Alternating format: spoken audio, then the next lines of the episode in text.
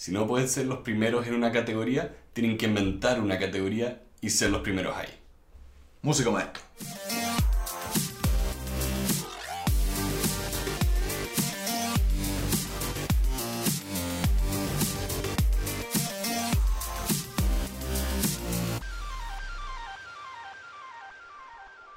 Hola a todos, bienvenidos a esta nueva edición de Extra Ideas.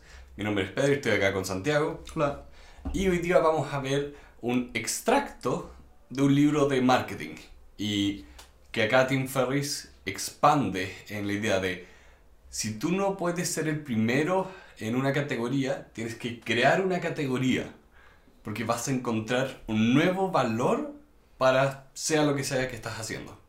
Muchas veces las personas emprendedoras evalúan el mercado y dicen cuál es el área que tiene más éxito y dónde podría yo, por lo tanto, entrar a competir. Y lo que este texto nos habla es algo muy distinto, es, es preferible que tú, en vez de entrar a un mercado que ya está muy saturado, intenta encontrar una categoría de producto, de servicio, de idea que no exista anteriormente. Y por lo tanto empieza a trabajar en ser el primero en expandir este nuevo rubro, esta nueva forma de ver las cosas que antes no existía.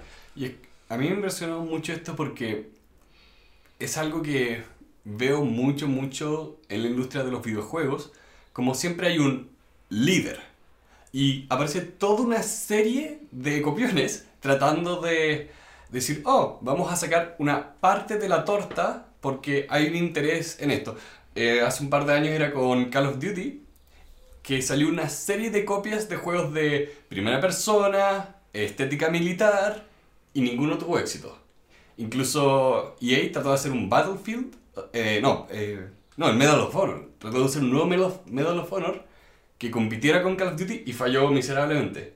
Pero Battlefield, que tenía otro estilo, que era to- totalmente distinto dentro de la misma estética, ese sí tuvo éxito. Ese encontró su audiencia. Los tipos lograron decir que, ¿sabes qué?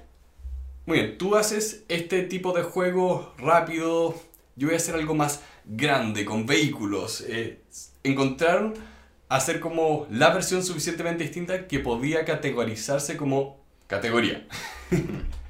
Eh, ejemplos que toca este texto son la creación de los computadores y cómo una empresa que se llama IBM o IBM en su época tuvo siete grandes seguidores que intentaron hacer exactamente lo mismo que estaba haciendo esta empresa y cómo todas esas empresas terminaron quebrando porque al final del día el top of mind que se llama, la primera empresa en la cual tú piensas, era IBM. Entonces las personas iban a eso.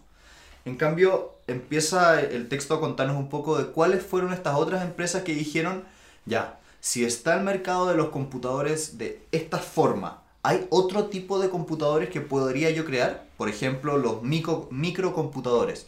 Y esas empresas fueron las que terminaron siendo exitosas, porque al final del día encontraron un nicho, un océano azul, que no había sido tomado por IBM.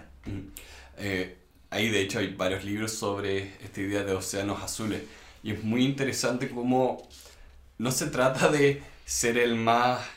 A veces ni siquiera van con una idea tan extraordinaria o una calidad extraordinaria, pero como entran en un espacio donde no hay nadie, realmente no hay nadie, eh, llama mucho, mucho la atención. Mm. Porque pareces un pionero sin estar reinventando la rueda. Sí.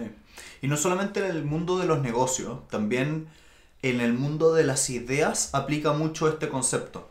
Porque muchas veces quien es el primero en acuñar una frase o una categoría o una palabra es la persona que va a ser más citada en ese rubro, por lo menos al principio cuando empieza a salir la, la palabra al mundo.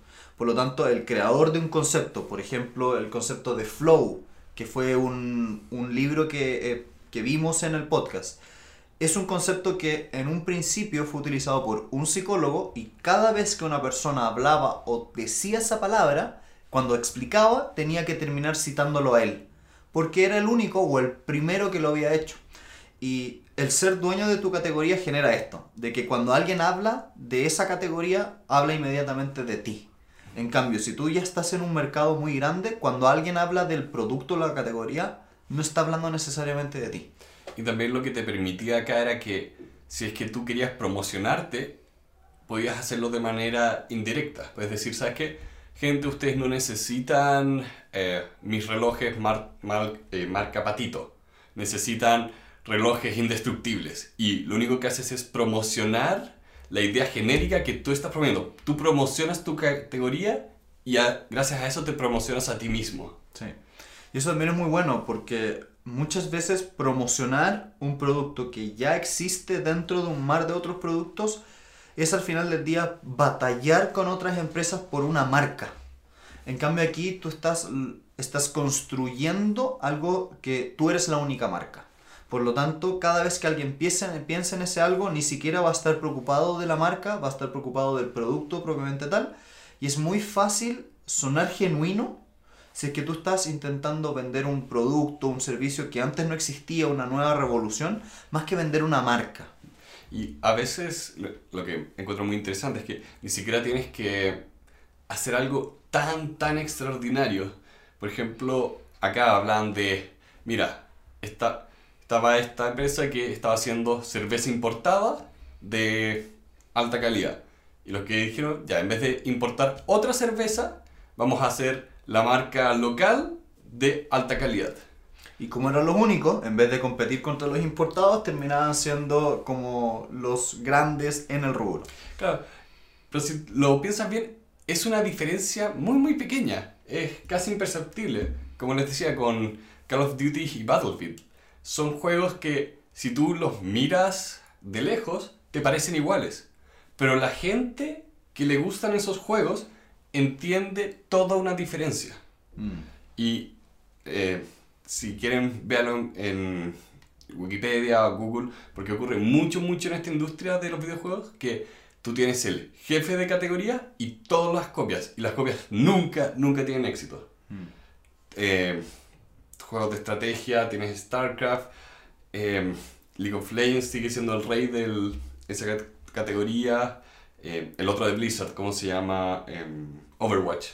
Overwatch también, salió Overwatch, todos los copiones, Overwatch sigue siendo el rey. Y más allá de los videojuegos, en todos los rubros. Y, y de ahí la invitación.